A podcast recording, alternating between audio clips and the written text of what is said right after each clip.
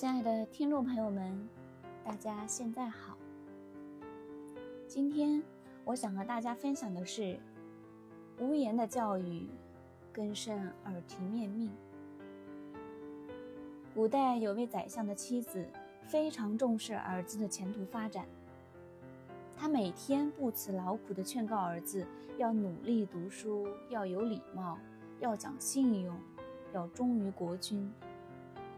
而宰相早上离开家去上朝，晚上回来，则博览群书，处理政务。爱儿心切的夫人终于忍不住说：“你别只顾你的公务和书本，你也该好好的教化指点你自己的儿子呀。”宰相眼不离书地说：“我时时刻刻都在教育儿子啊，言传不如身教，身体力行。”更能将自己所要讲述的道理形象深刻地表达出来。确实，言传不如身教，与其耳提面命，不如学习宰相，以无言的行动来达到教育的目的。所谓不言之教，一切尽在不言之中，又何必一字一句的点明？而不言之教。正是道家所倡导的一种做人理念。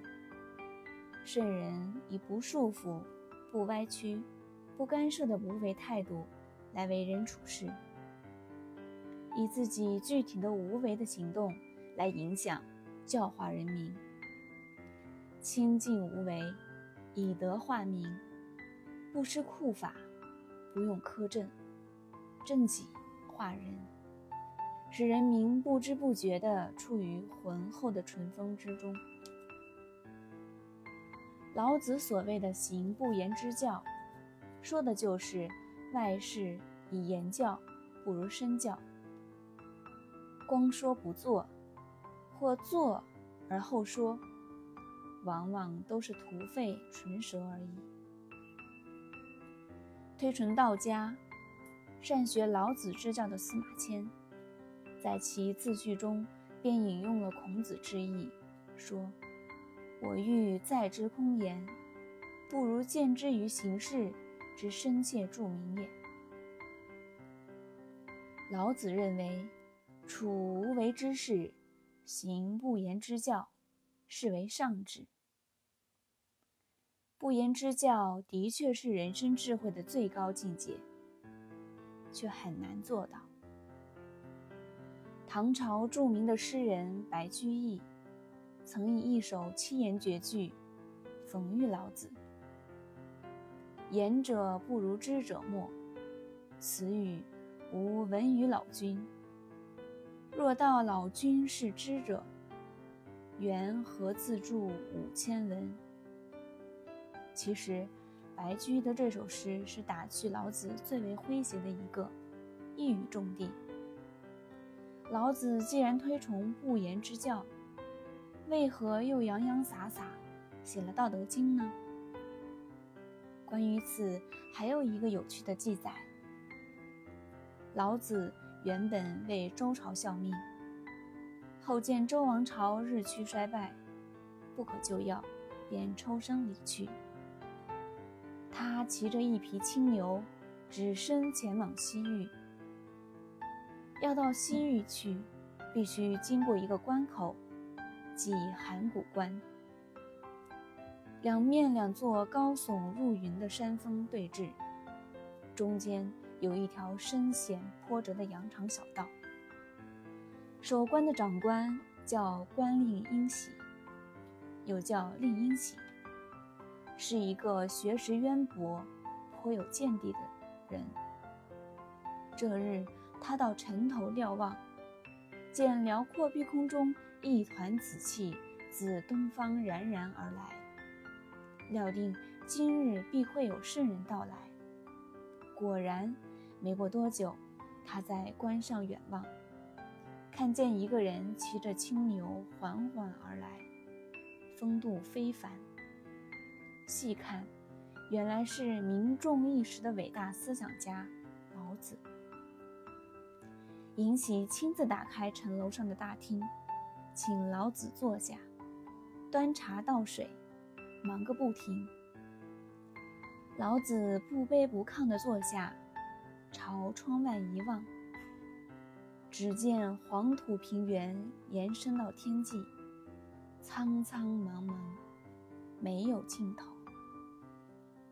函谷关地势险要，路上人来车往，一目了然。尹喜恭敬的对老子说：“我仰慕您的道德学问。”想拜您为师。老子道：“我已老了，腹中空空，没有什么学问，怎么好意思开口教人呢？”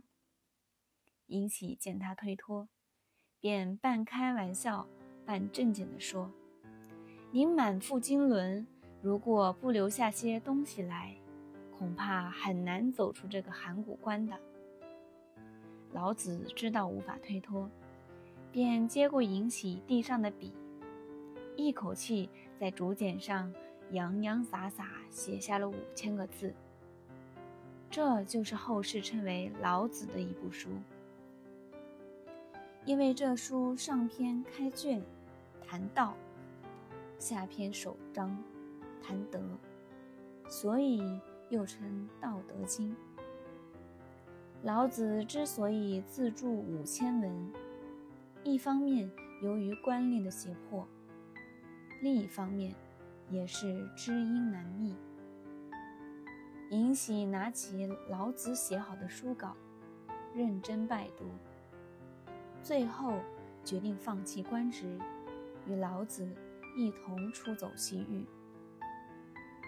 虽然这只是传说，但也可以看出。老子著书立说，并非为了沽名钓誉。其实，不言之教，更多的是一种做人或者教育的方式。强调耳提面命式的说教，不如无声的行动来得实在。多说无益，道理原本就在事理当中。我们过多的干涉和说教。有时反而起到反作用。相比较之下，开头故事中那位聪明的宰相，倒是颇得了几分老子不言之教的真意。所谓言教不如身教，一句话包容了最最切实的道理，让无言的真实的生活给人们最有益的教育。这不比任何人。人为的刻意的说教，来的更有效，更容易让人接受。